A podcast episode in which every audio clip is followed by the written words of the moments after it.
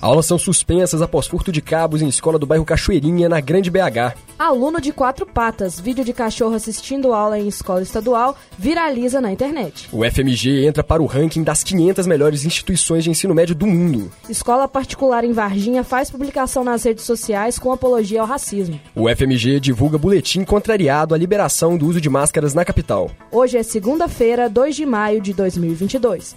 Está no ar o jornal PUC Minas. Educação.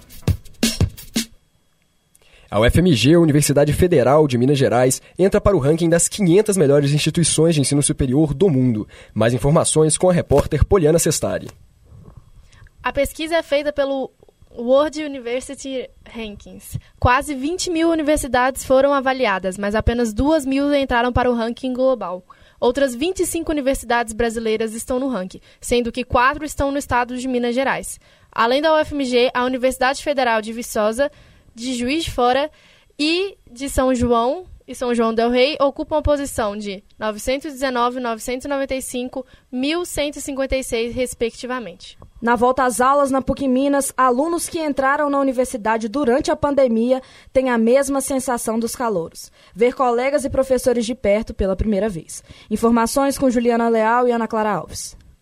No dia 21 de fevereiro de 2022, a PUC Minas, Pontifícia Universidade Católica de Minas Gerais, retornou suas atividades presencialmente, depois de quase dois anos de regime remoto. A empolgação e o entusiasmo nos campi podem ser justificados pelo fato de que muitos alunos só estão conhecendo a faculdade agora, como é o caso de Júlia Vargas, aluna de jornalismo do campus Coração Eucarístico. Eu estou muito feliz com o retorno das aulas, né? Nunca tive a experiência de faculdade antes, porque eu entrei já estava na pandemia, agora estou no terceiro período.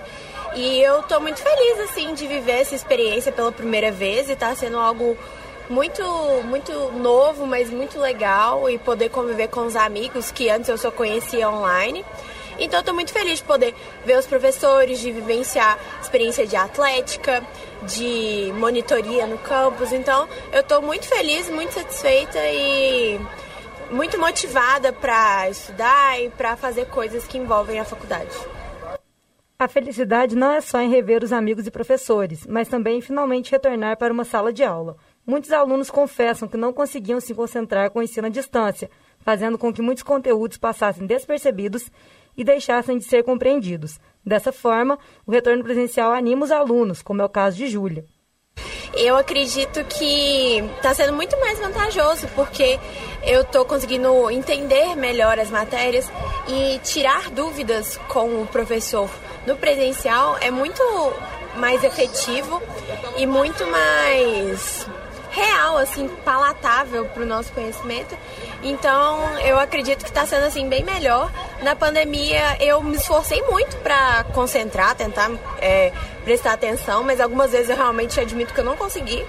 Mas agora, presencialmente, está sendo bem melhor esse fator. Eu estou conseguindo acompanhar melhor as aulas, acompanhar melhor o conteúdo e realmente absorver é, a matéria. Então, acho que está sendo bem melhor presencialmente.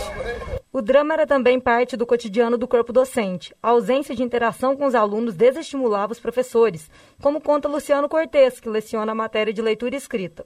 Os alunos se escondem naquelas bolinhas, né? Você fica dizendo assim, ô, oh, aparece alguém, aparece alguém. Ah, vocês estão aí? Silêncio. Ah, vocês estão aí? Hã? Hã? Aí de vez em quando eu fazia assim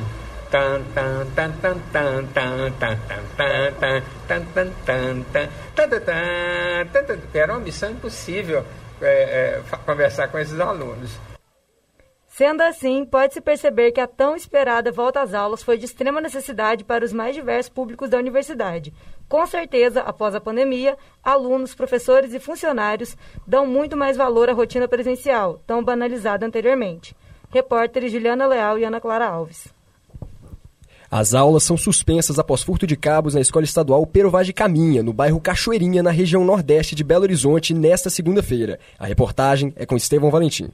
De acordo com a Polícia Militar, os autores teriam tentado furtar o equipamento de vigilância da escola na noite desse domingo, mas não tiveram êxito.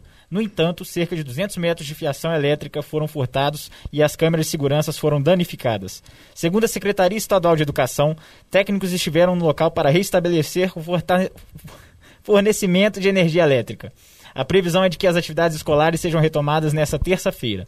A Superintendência Regional de Ensino Metropolitana, responsável pela coordenação da unidade, acompanha o caso junto à direção da escola e estuda medidas para prevenir outras ações dessa natureza. Repórter Estevão Valentim.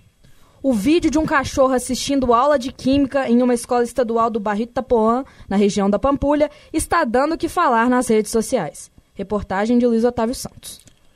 O aluno de quatro patas entrou na sala de aula de turma do terceiro ano, farejou os alunos, de... depois se deitou e permaneceu até o fim da aula. A presença do cachorrinho foi registrada por alunos e professores e apreciada por diversas pessoas nas redes sociais. Repórter Luiz Otávio Santos. Na quinta-feira, dia 28 de abril, foi comemorado o Dia da Educação. Em um meio que segue incerto, professores falam sobre educação no Brasil. A reportagem é de Poliana Sestari. A professora Camila Henke fala o Dia da Educação no Brasil perde o sentido sobre a realidade nas escolas. Camila trabalha em uma instituição pública na cidade de Divinópolis, no centro-oeste de Minas Gerais. Para a professora, o que é de mais precário, além do salário dos professores, são as condições de estudo que mais preocupam. Em um modelo de ensino que não prepara os alunos para a vida acadêmica, nem mesmo para a vida adulta, não temos um motivo para comemorar o Dia da Educação, apenas repensá-lo, diz a professora. Repórter Poliana Sestari.